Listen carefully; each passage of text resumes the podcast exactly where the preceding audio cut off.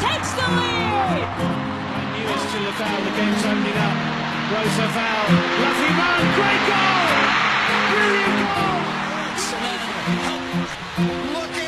Fala galera, eu sou a Amanda Viana e tô chegando com o episódio número 6 do Na Cara do Gol, podcast da grade do Planeta Futebol Feminino, especializado em futebol estadunidense.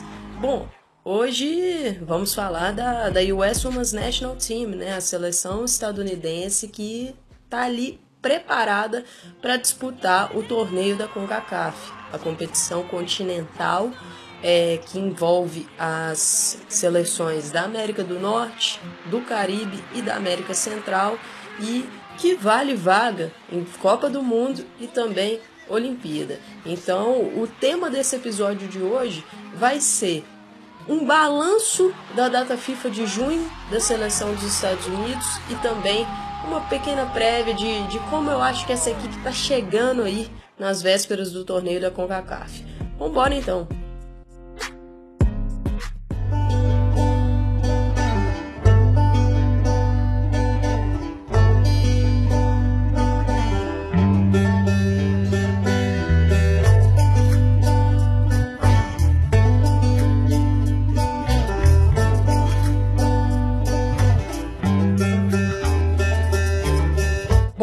Vamos, vamos lá, vamos começar e primeiro queria indicar aqui para quem ainda não segue, né, o Na Cara do Gol lá no Twitter. Estamos no arroba Na Cara do Gol, tudo junto, a grafia de gol é G-O-A-L.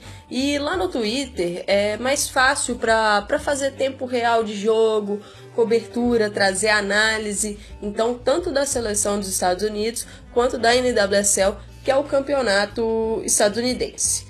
Vou começar falando aí sobre essa data FIFA de junho. A seleção estadunidense enfrentou a Colômbia por duas oportunidades. No primeiro jogo, venceu por 3 a 0, dois gols da Sofia Smith com duas assistências da Rose Lavelle e um gol da Taylor Korniak, assistência da Megan Rapinoe, Korniak que fez a sua estreia pela seleção estadunidense naquela oportunidade e já marcou gol. E na segunda partida, uma vitória por 2 a 0. Né? O primeiro foi um gol contra a zagueira Manuela Venegas, da Colômbia, acabou mandando para a própria meta. E, e o segundo tento foi marcado pela Kelly O'Hara, dos Estados Unidos.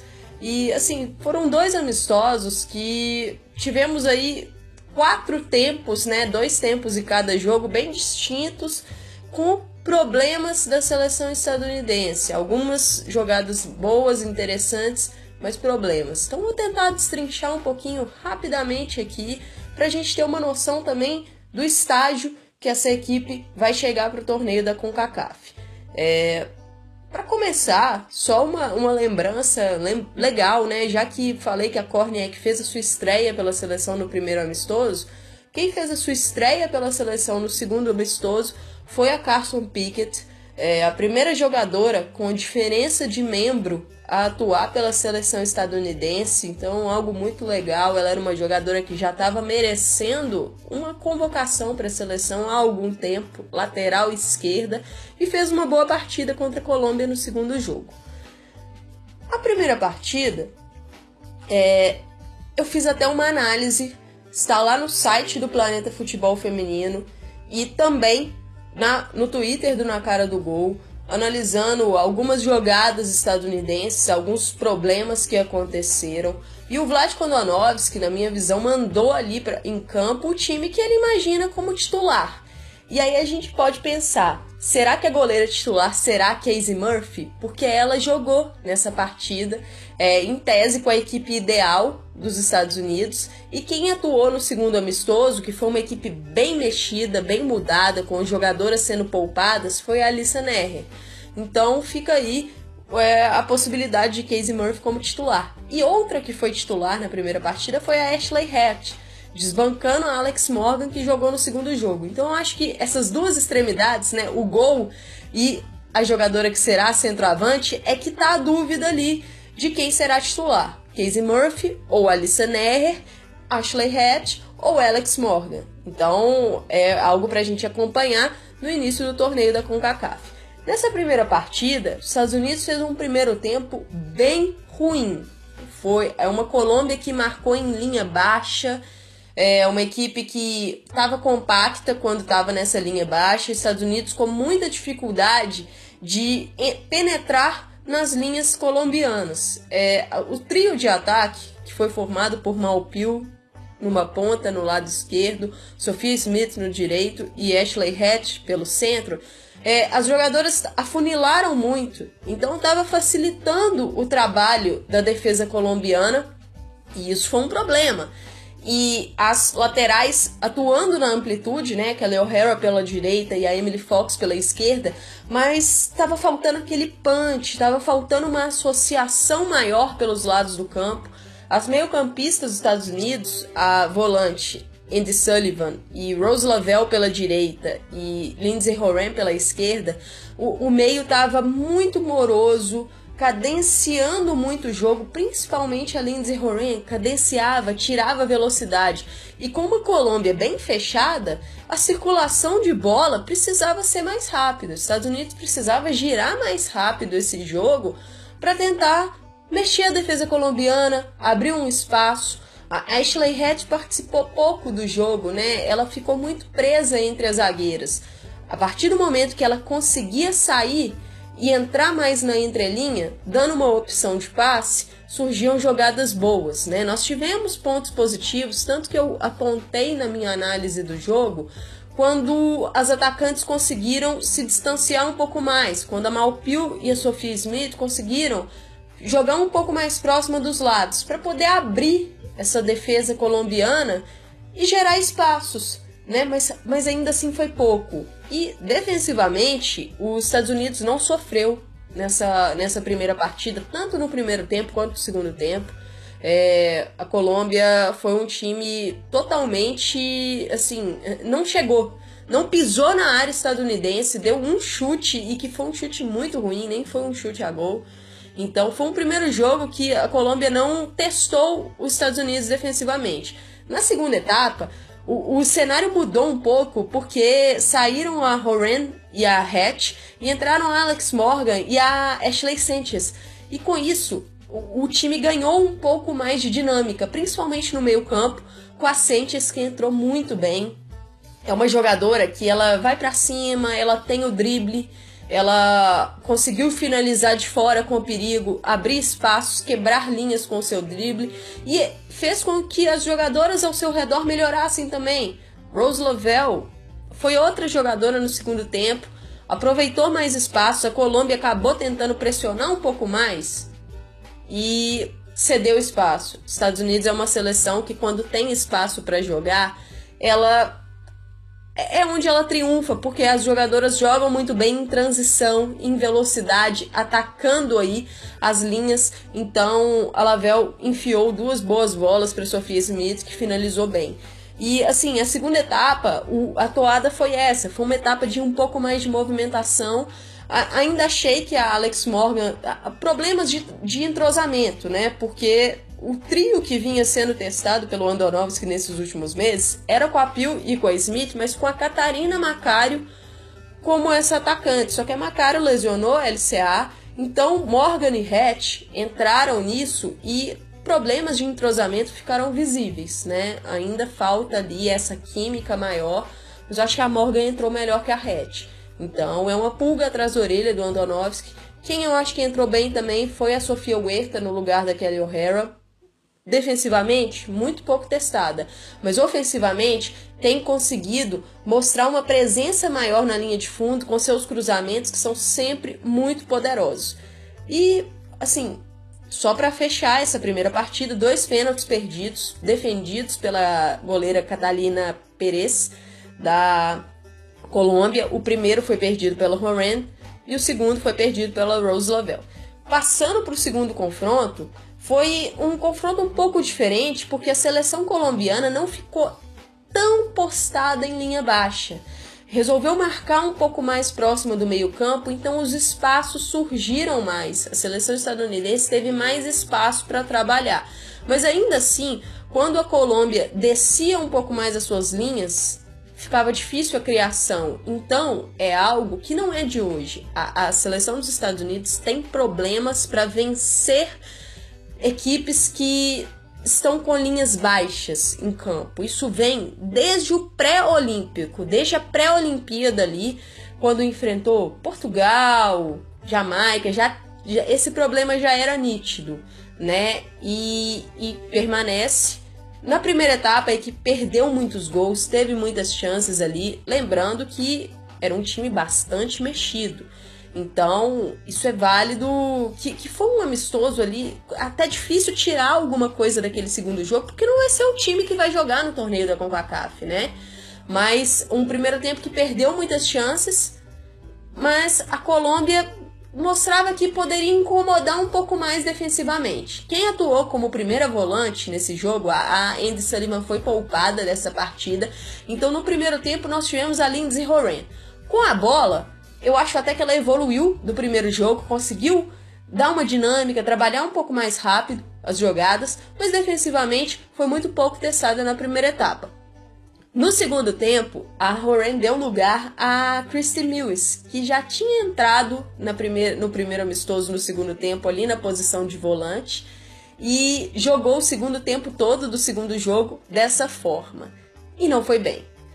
Por quê? A Colômbia passou a incomodar mais, né? A Colômbia passou a chegar mais. E a Mills não é uma jogadora que tem ali a defesa como seu principal fundamento. E mostrou isso. A Colômbia teve duas chances em sequência muito perigosas e com a, os Estados Unidos numa marcação muito passiva. A Alissa Neher salvou um chutaço da Lei Santos, seria um golaço no ângulo. A Alissa Neher fez uma belíssima defesa e logo na sequência os Estados Unidos quase toma um gol também de uma bola enfiada no meio das suas zagueiras. Então estava claro que a proteção não estava boa. Né? O time defensivamente não não estava seguro. E ofensivamente, os espaços surgiam, mas a equipe assim muito imprecisa. Imprecisões em terço final, tomada de decisão, finalização. Então são problemas que precisam ser corrigidos pensando no torneio da CONCACAF, né? como furar defesas fechadas, como tornar essa equipe um pouco mais dinâmica, movimentação. O entrosamento é necessário, a química para as associações são necessárias. Então eu acho que com ritmo de jogo isso a tendência é que venha. Mas aí é o que vou falar na sequência. O problema da posição de volante, essa volância estadunidense é um problema. O que acontece? Na convocação, é, no episódio número 5 do Na Cara do Gol, eu fiz ali uma análise maior de das 23 convocadas para esse torneio da CONCACAF e só tem uma volante, que é a Andy Sullivan. O Vlad Kondonovski não levou nenhuma volante reserva, nenhuma jogadora que tenha ali a marcação, a defesa como um ponto principal. As outras meio-campistas têm características mais de uma camisa 8, uma segunda meio-campista ou uma meia armadora. O que acontece é que a Sullivan não está passando por uma temporada tão saudável assim, vamos dizer. Ela ficou de fora de alguns jogos da sua equipe, que é o Washington Spirit, que é um time que está com um calendário muito corrido, né? Muitos jogos em sequência. E então, fisicamente, não é aquela jogadora que está super saudável. E sem levar um backup para ela, isso é um risco. E um risco que seja, já se mostrou ruim na Olimpíada de Tóquio, quando a Julie Ertz estava lesionada, não estava 100%, o Andonovski não levou a Sullivan e optou por ter a Lindsay Horan como primeira volante numa experiência que já tinha ficado claro nos amistosos que não tinha dado certo defensivamente, que era uma, uma jogadora que não tinha característica para dar essa solidez. E continua não tendo. A Christy Mills não tem essa característica. A Taylor Korniak não tem essa característica. Então isso vai ser um problema para os Estados Unidos, na minha visão, no torneio da CONCACAF. É, é uma competição muito condensada, que vai do dia 4 de julho ao dia 18 de julho, então são muitos jogos num curto espaço de tempo, não tem muito tempo para descansar. Né? Então eu acho um risco do Andonovski. Ele já falou que a Horan, em algum dos jogos aí da fase de grupos, que a seleção enfrentará o Haiti, a Jamaica e o México. Em algum desses jogos, a Horan será a primeira volante. Ele já disse isso. Então eu acho uma estratégia ruim, principalmente por ter tido uma experiência desagradável em Tóquio com essa estratégia. E o curioso foi que ele chamou, né, dos três nomes extras que ele chamou para amisto os amistosos contra a Colômbia, que foram a Carson Pickett e a Sam Coffey e a Jalen Howe, tanto a Coffey quanto a Howe, elas são volantes e elas não tiveram minutos de jogo. Então, assim, é, é, é complicado. Eu acho que essa é uma crítica que é muito válida para o Andonovski e pensando em torneio da CONCACAF, isso pode ser um problema.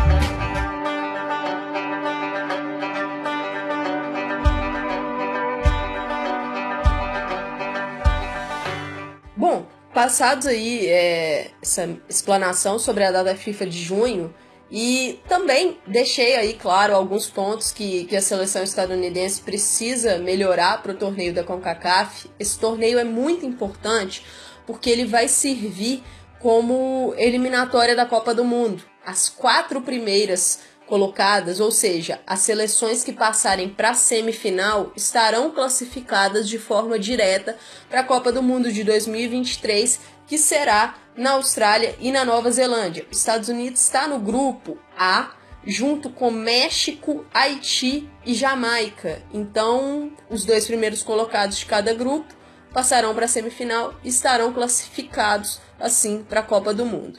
Outro ponto o campeão do torneio da CONCACAF vai ganhar vaga direta para a Olimpíada de Paris em 2024. Então isso também é um ponto muito importante, pensando aí em futuro dos Estados Unidos. E, e se não for campeão, o segundo colocado e o terceiro colocado jogarão ano que vem, em 2023, ali um pré-olímpicozinho para saber quem será a segunda seleção da CONCACAF para a Olimpíada. Então é um torneio que vale bastante para a seleção estadunidense.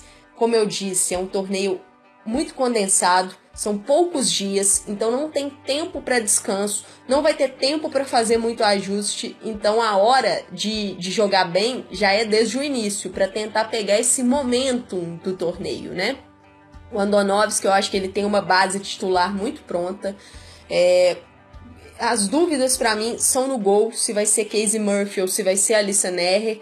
E na camisa 9, se vai ser a Alex Morgan ou se vai ser a Ashley Hatch. Do resto, eu acho que a equipe titular né, desse, de início do torneio da CONCACAF será a Kelly O'Hara na lateral direita, na zaga Alana Cook e Beck Sauerbrunn, na lateral esquerda a Emily Fox, fazendo ali a volância, a Andy Sullivan, as outras duas meio-campistas titulares, imagino, Rose Lavelle e Lindsay Horan, na ponta direita, Sophia Smith e na ponta esquerda, Malpil. Eu acho que de início vai essa equipe como titular, mas uma jogadora que está pedindo passagem no meio-campo é a Ashley Sanchez. Ela pede passagem, vem entrando muito bem, dando uma dinâmica maior.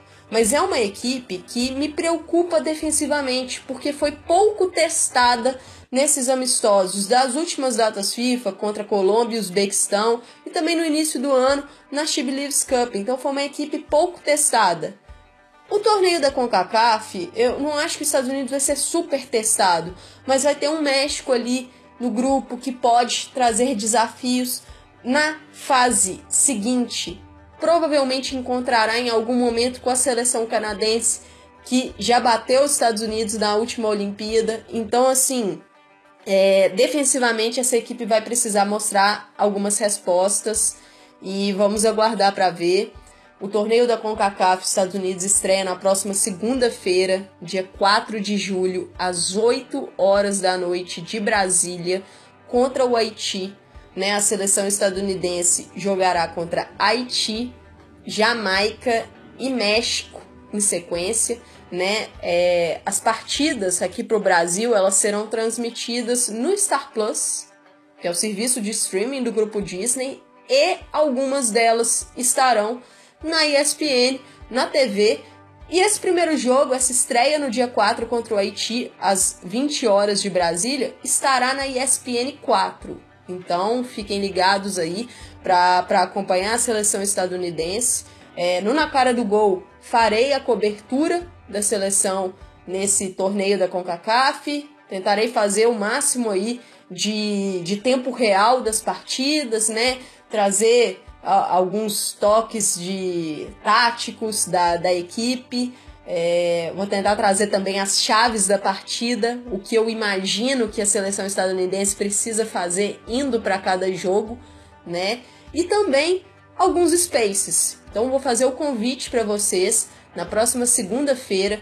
Ainda não tem um horário certo, se será seis e meia, mas é por volta de seis e meia de Brasília, às 18h30 mais ou menos, 19 horas. Vai rolar um space lá na página do Na Cara do Gol para a gente poder fazer aí mesmo uma préviazinha, vendo já a escalação da equipe para esse jogo contra o Haiti. Então fiquem ligados, é, foi isso aí, eu, eu recomendo, né?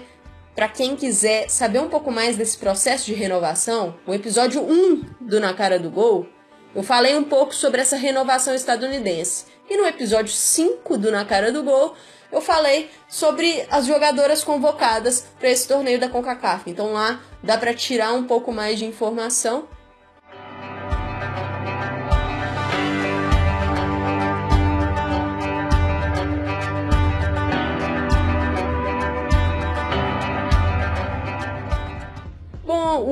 episódio 6 é isso aí, galera. Estamos terminando. Agradeço a quem chegou até o final. E sigam lá, arroba na cara do gol, tudo junto, G-O-A-L, no Twitter, para mais informações. Eu sou Amanda Viana, estou no Twitter, no arroba Amanda V. Silva. E esse aqui foi mais um episódio do Na Cara do Gol. Valeu!